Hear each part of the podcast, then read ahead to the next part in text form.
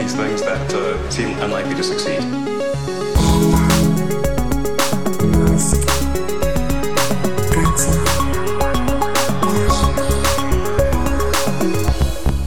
Hola a todos, bienvenidos a otro episodio de Elon. Yo soy Matías Zavia, me acompaña Alex Barredo. ¿Cómo estás, Alex? Yo bien, tú veo que algo constipado. Bueno, ya sabes que en la Semana Santa siempre llueve, siempre les llueve a la gente de las procesiones y a mí me ha afectado el cambio este de temperaturas y, y estar por ahí de fiesta en la calle, así que nada, hoy, hoy tendré la voz un poquito más sexy. Bueno, estoy contento porque hay movida y este podcast se ha creado simplemente porque va a haber movida para comentar las movidas, ¿no? Para comentar todos estas- estos dramas, este salseo.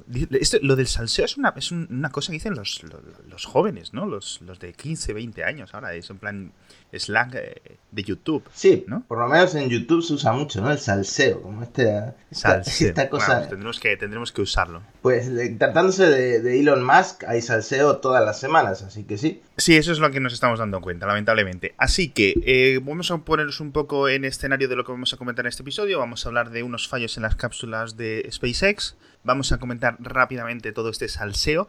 Y vamos a comentar que mañana, el lunes 22, hay un evento, o es el evento, se celebra por fin el evento del Día del Inversor para, de Tesla para enseñarles los sistemas de conducción autónoma completa, o algo así. No sabemos qué es lo que va a presentar Tesla, no sabemos qué es lo que va a enseñar, pero yo sospecho que será como un evento como aquel de las tejas solares. Sí, que quedó un poco en, en el olvido. Yo creo que va la cosa muy por ahí en muchos aspectos. Vamos a empezar con el espacio. ¿Qué ha pasado con la cápsula de SpaceX? Bueno, dos noticias rápidas que comentar sobre SpaceX, aunque tiene una de ellas tiene bastante importancia. Pero la primera, ¿te acuerdas que por fin SpaceX consiguió aterrizar el cohete central del Falcon 9? Que era la primera vez que lo conseguía, a pesar de que era el segundo lanzamiento. Bueno, se cayó al océano. Se cayó al océano después de aterrizar.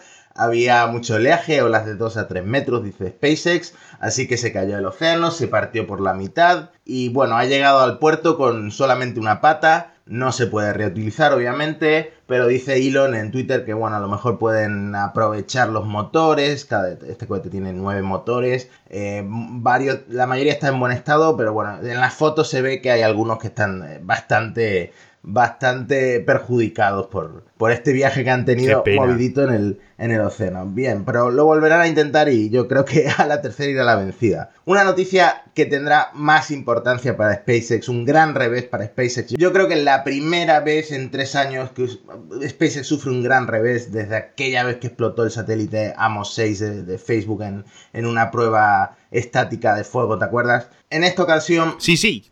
En esta ocasión lo que ha explotado ha sido la nave, la Crew Dragon, que viajó al espacio para, para acoplarse a la Estación Espacial Internacional. Estaban haciendo una serie de pruebas al sistema de escape. Eh, mencionábamos en el episodio en el que hablamos del lanzamiento de la Crew Dragon que la cápsula tiene sus propios motores, tiene 8 propulsores Super Draco que servirían tanto para eh, llevar a cabo aterrizajes propulsados en lugar de usar eh, paracaídas. Encendería los motores para realizar un aterrizaje suave sobre alguna superficie y además se usaría estos motores para como sistema de escape de emergencia. Es decir, hay un lanzamiento de la nave, eh, algo va mal, pues se aprovechan estos motores integrados en la Crew Dragon para separar la nave de las otras etapas del cohete y eh, poner a salvo a los astronautas. Bien, estaban haciendo una prueba de fuego estática en, Cabo Cañaveral y la cápsula, la Dragon DM1 se llama, es esta primera versión de prueba, explota. Una explosión grande, SpaceX lo ha llamado una anomalía, pero ahí se ha filtrado un vídeo en el que se ve que es una gran explosión. Incluso un radar llegó a capturar la fuerza de la explosión. El, el humo llegó a verse a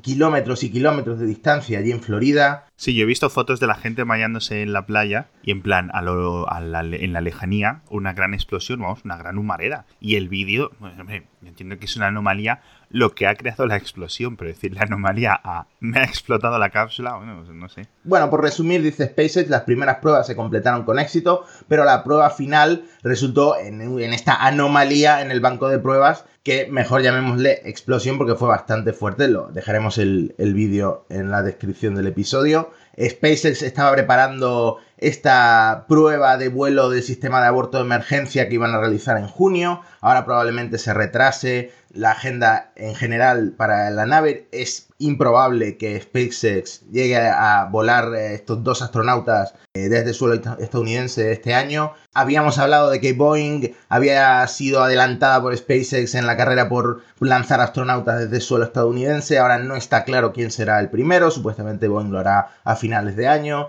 No sabemos si SpaceX podrá volar, porque esto probablemente retrase los planes, pero bueno, ahí queda eso. Un gran revés para SpaceX. Pero ¿se sabe qué ha sido la causa de esta anomalía de que luego lo que creó la explosión? Porque he leído algo de unas células de litio. No sé muy bien qué es lo que hacen baterías de litio en, este tipo de cápsulas. Eh, realmente creo, creo que no hay un comunicado oficial por parte de, de, SpaceX en este momento. De hecho, es extraño porque siempre que suele haber un accidente, siempre vemos a Elon tuiteando con fotos y vídeos eh, rápidamente para explicar más o menos lo que pasó y para dar una especie de vistazo eh, desde el interior de la empresa a ver qué, ha pasado con, la nave, pero por ahora silencio. Sabemos que la NASA está al tanto del problema, porque la NASA al fin y al cabo es la, es la que ha contratado esta, esta misión eh, tripulada con SpaceX, pero no sabemos mucho más. Sí es cierto que Elon está ocupado.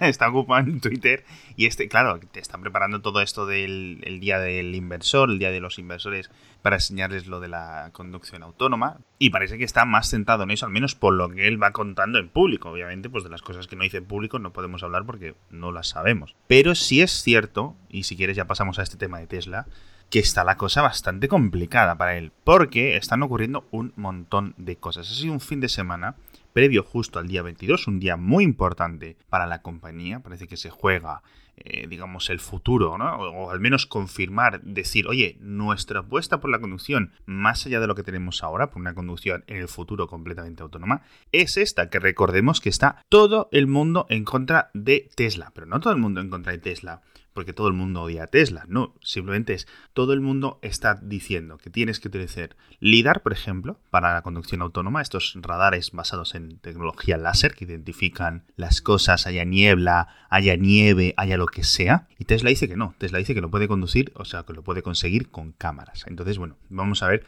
cómo lo demuestran y qué es lo que quiere enseñar.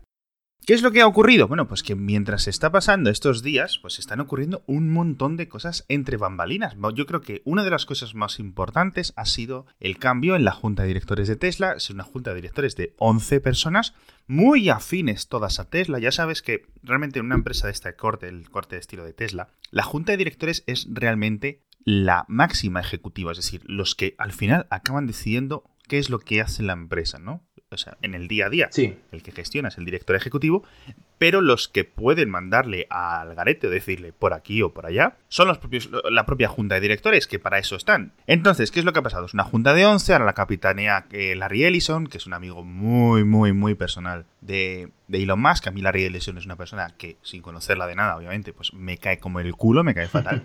es el fundador de Oracle o de Oracle, es el, un amigo también muy personal de Steve Jobs. De hecho, creo que Steve Jobs fue el fotógrafo en la boda de Larry Ellison. Ese es el nivel de amistad, me, voy por patas. 11, eh, tiene 11 directores la Junta y va a pasar a tener 9, pero han dimitido de golpe 4. Dos que no van a presentarse a la reelección y dos que van a dejar la Junta completamente, con lo cual quedan dos huecos, dos sillas que quedan vacías y dos sillas que se van a renovar. Que esto ocurra justo ahora, antes, eh, a horas de que sea esta presentación tan importante para el futuro de Tesla, tiene la gente a Wall Street en general muy confundida. Es decir, claro, ¿qué está ocurriendo? Porque recordemos que tiene esto, recordemos que tiene la junta o las reuniones, el juicio, el arbitraje, como queramos decirlo, con la Comisión de Valores en Estados Unidos. Es decir, son muchos jaleos en los que está Tesla ahora mismo, ¿no? Justo ahora no está yendo las cosas muy bien. No, no, ni muy bien ni muy mal, pero hay mucho drama, ¿no? Y muchas cosas, hay que un juglar, digamos, que se está yendo con demasiadas pelotas, ¿no?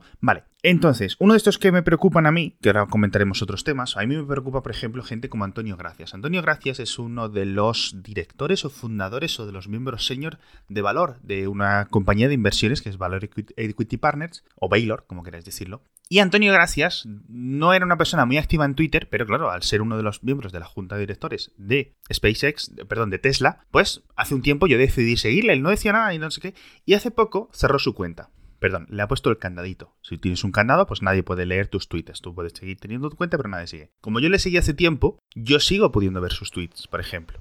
Entonces, ¿de qué se le acusa a, dentro de esta conspiración rara Antonio Gracias? Bueno, pues se le acusa de que, por ejemplo, voy a mirar las cifras en un momento, las últimas cinco veces que Antonio Gracias ha comunicado a la agencia de valores que ha vendido acciones, al día siguiente el valor de la acción de Tesla ha caído un 11,3%, un 12,2%, un 1,2%, un 5,3% y un 2,7% respectivamente.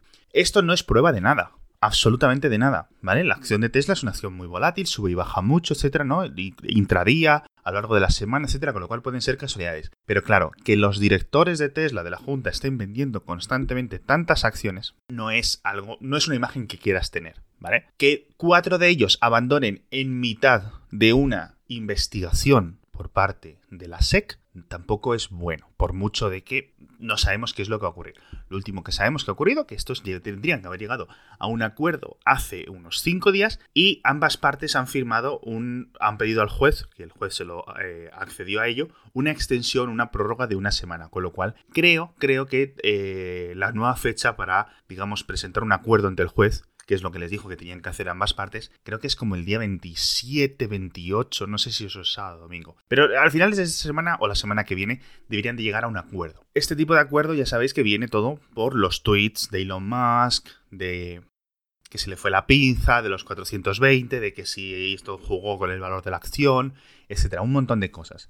Un valor de una acción, por cierto, que está siendo muy criticado durante los últimos días, los inversores no están contentos porque la acción de Tesla durante 2019 no lo está haciendo nada bien, ha funcionado más o menos, creo que ha bajado más o menos como un 18% en lo que va de año, mientras que el Nasdaq, que es el índice en el que está, que es la empresa en la que participa Tesla, ha subido un 18%, con lo cual, si el resto del mercado está subiendo un 18 y tú estás cayendo un 18, la falta de rendimiento comparativo es enorme, es del 36-40% es muy alta.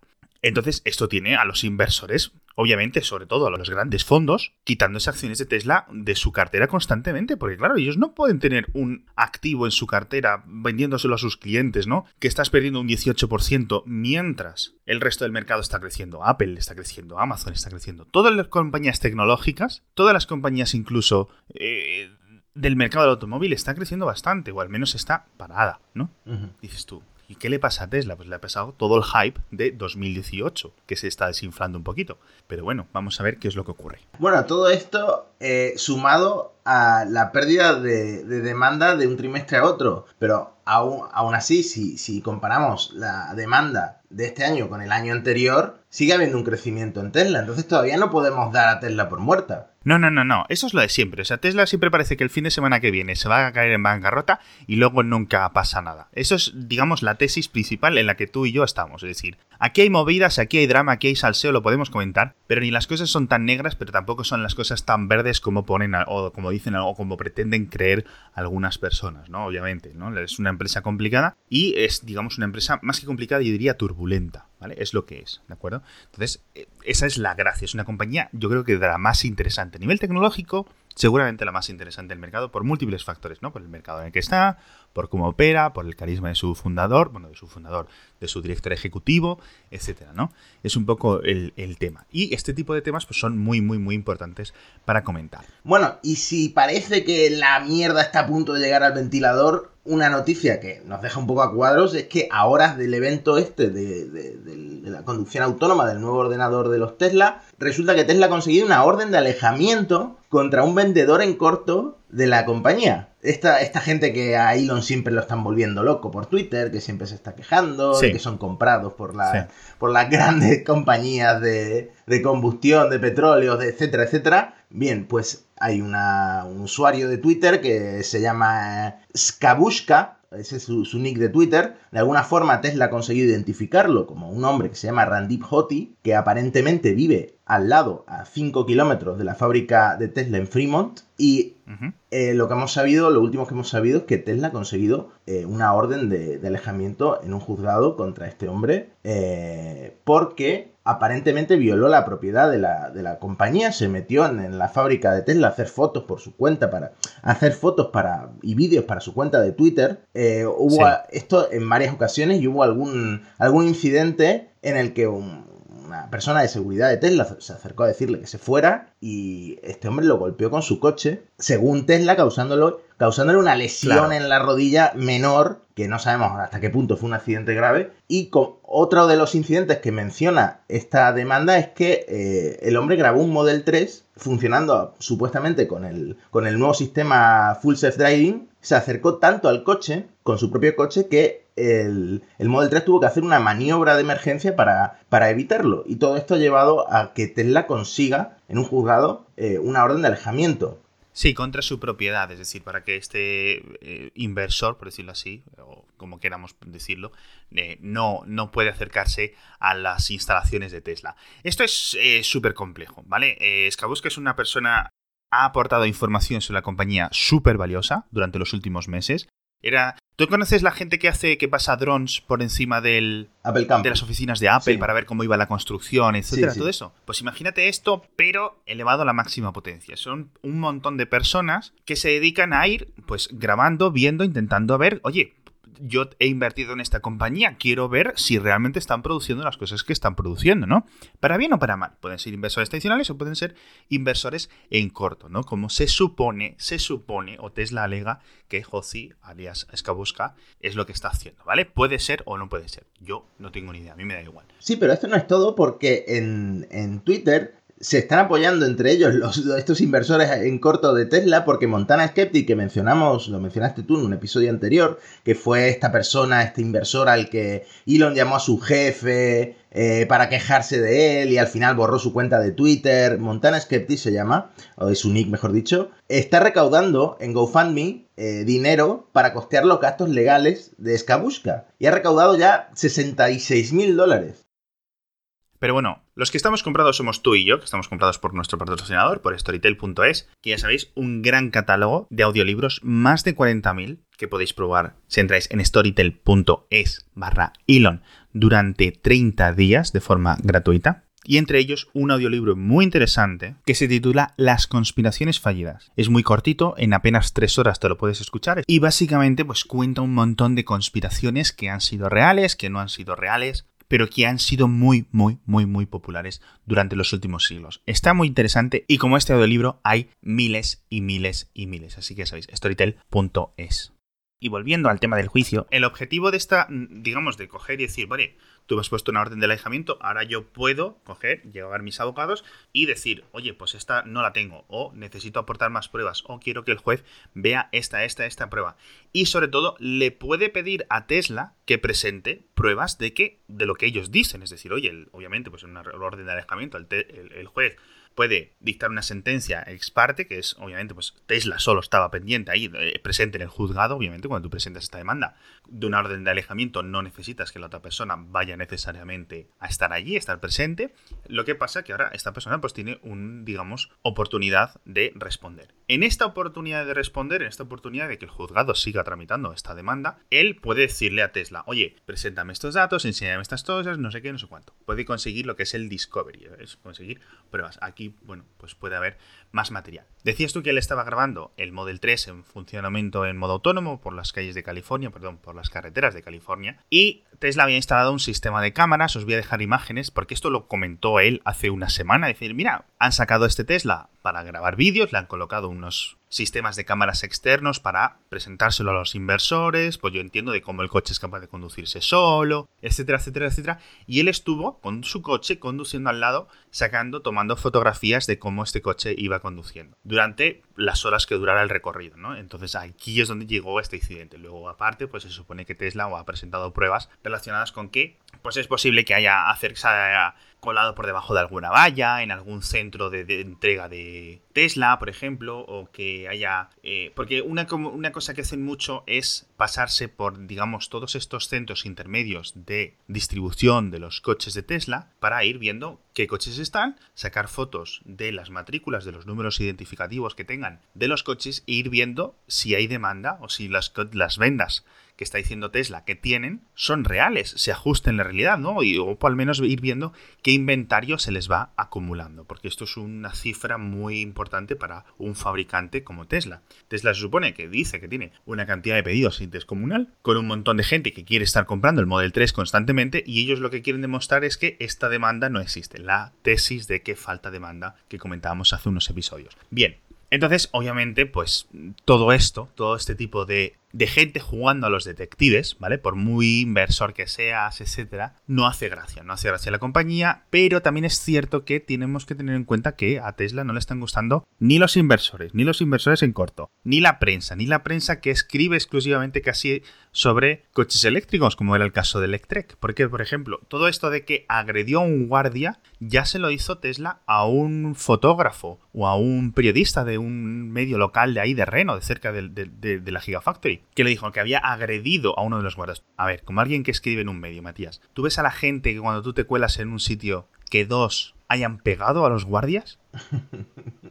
hayan asaltado con sus coches a los guardias. Yo esto es una cosa que, puede haber ocurrido, ¿eh? Ojo, ¿eh? que hay mucho periodista loco y, mucho, y mucha gente loco en el mundo. Pero normalmente bueno, no lo sé. Y sobre todo, bueno, pues si es un allanamiento de morada, si has entrado en las instalaciones de una empresa privada, pues ahí ya tienes pruebas suficientes. Ten en cuenta que le vale con que lo rozara al, dar marcha atrás para que, para que mencionaran esto como una agresión, ¿no? No lo sé, porque a ver, no sabemos lo que ha ocurrido, pero yo entiendo pues que se presentarán vídeos, se presentarán imágenes de lo que ha pasado, a ver en qué, de qué va el tema. Pero esto no ha hecho, claro, que Elon esté en un estado, que lo comentábamos en el anterior episodio, muy concreto de Twitter otra vez, que ¿sabes? Decíamos, no, bueno, ya le vemos más sereno, ya las cosas de 2018, lo peor de 2018 ha pasado, no sé qué, ya está un poco mejor, y ahora ha vuelto. Avatares de anime, a poner tonterías, a decir no sé qué. Luego siempre dice, no, yo es que no estoy en Twitter nunca. ¿Cómo que no estás en Twitter nunca si estás más en Twitter que yo y yo estoy 25 horas al día? Mira, yo tengo la, yo le tengo la campanita puesta en Twitter para que me lleguen notificaciones cuando tuitee algo nuevo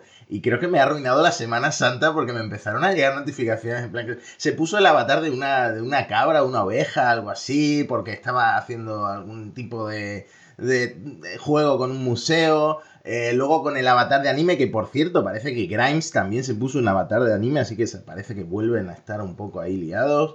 Sí, esto es un poco sálvame, pero el otro día estaba Grimes y, y, y Elon Musk con los hijos yendo a no sé qué museo y no sé qué. esto es un poco ya en plan la vida personal que no nos importa realmente, pero bueno. Sí es raro, sí es raro. Ahora tiene un, avatar de Full Metal, se ha cambiado el avatar a otro, a otro de anime, de Full Metal Alchemist. ¿Por qué? No lo sé, no lo sé. Pero bueno, sí es cierto que está muchas horas insultando, no sé qué. Y todo esto, la demanda de alejamiento de Tesla, llega mientras la cápsula de SpaceX explota. Tienes el, inversor o el día de los inversores el lunes y tú estás el fin de en Twitter no sé qué. No estás diciendo nada de la cápsula. Estás negociando otra vez mientras con el gobierno de Estados Unidos para que no te quiten de ser el CEO de tu compañía que has levantado. Tienes que estar muy tranquilo para estar haciendo esto o completamente, totalmente nervioso. Se está metiendo otra vez con los periodistas. La semana pasada estuvo insultando a gente de Bloomberg, a gente del Wall Street Journal, a gente de cualquier medio que no escribiera básicamente que Tesla es la octava maravilla del mundo, ¿vale? Es decir, está un poco desatado y a mí esto me preocupa. Me preocupa porque, claro, hay muchas sospechas, yo no les voy a dar validez, muchas sospechas de que Larry Ellison se ha metido a Tesla ahora como presidente de la Junta con un objetivo, que es hacerle la cama o dejar que el propio Elon, digamos, se haga la zancadilla a sí mismo, se haga la cama. Es decir, él se pira de Tesla, yo me pongo aquí de director ejecutivo, al menos en la Junta, y yo mando y yo redirijo, reconduzco la empresa hacia un futuro mejor, no sé qué, no sé cuánto, hago estos acuerdos, tal, y me quedo aquí como el jefe, ¿no? Como el capo. Yo no sé cómo diría yo, está una conspiración, ¿no? Pero no lo sé. También está alíos con Panasonic, que es el fabricante de sus baterías y uno de los mayores socios que ha tenido Tesla en la vida, y les está y se está metiendo con ellos en Twitter. Te estás metiendo con los japoneses, tío, que son la gente, la gente de Panasonic, que son los únicos que te han apoyado, que te han dado dinero durante la década de vida de Tesla. Es que está desatadísimo y me preocupa, me preocupa mucho.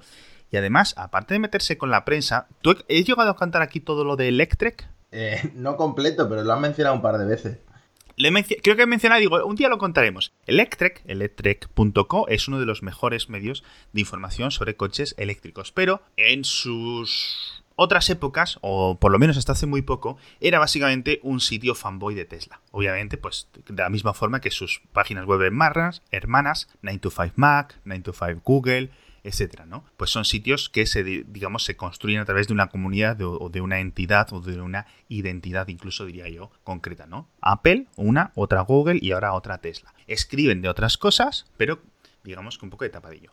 Dos de los principales editores de Electrek tienen acciones de Tesla. Muchos de la gente que se gana la vida escribiendo sobre coches eléctricos tienen acciones de Tesla. Algunos lo dicen, otros no lo mencionan, no lo dejan claro. Los, por ejemplo, los editores de Electrek creo que no lo dejan claro, que tienen acciones. Esto ya a mí me parece de cajón de madera de pino, que dices tú, bueno, no digas que eres un medio de información, que eres un panfleto fanboy.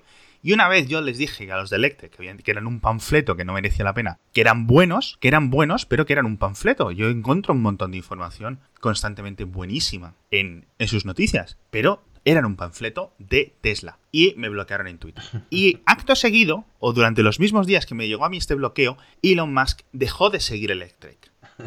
¿Por qué dejó de seguir Electric cuando Elon apenas sigue a gente en Twitter?